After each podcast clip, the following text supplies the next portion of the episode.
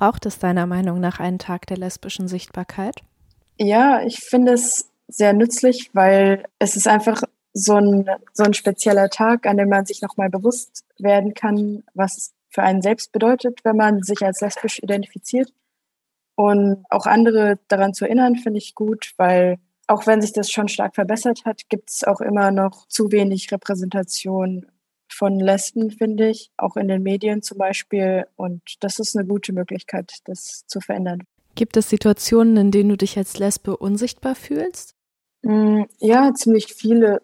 Wenn man so auf so einer Standardparty ist, zum Beispiel mit ähm, so offensichtlich Heteros und äh, alle flirten zum Beispiel oder küssen sich oder auch so im Alltag, wenn man so in die Uni geht und hauptsächlich Hetero-Freunde hat und die alle anfangen auch zu flirten und es entstehen so langsam Beziehungen, da fühlt man sich ein bisschen unsichtbar.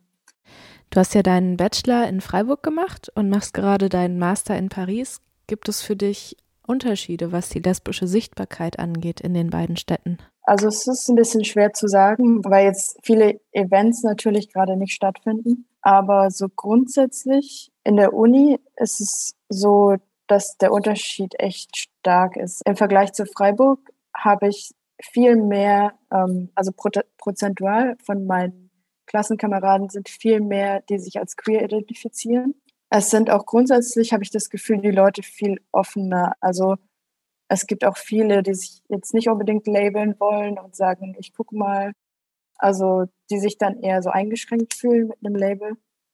Und in Freiburg war es schon echt so, dass so der Großteil meiner Freunde sich als hetero identifiziert hat an der Uni. Und hier ist es jetzt so, es gibt natürlich viel mehr Bars, weil es eine Großstadt ist. Und ich glaube auch ansonsten viel mehr Events. Also da bin ich auch gespannt, wie sich das noch verändert, wenn die Situation ein bisschen besser wird. Was bedeutet es für dich, als Lesbe sichtbar zu sein? Also ich habe so ein, ähm, so ein Armband hier. Da steht drauf 100% Mensch. Und ich habe mir überlegt, warum ich das trage. Ich glaube, einerseits ist es für mich wichtig, zu zeigen, dass ich stolz bin, ein Teil der queeren Community zu sein.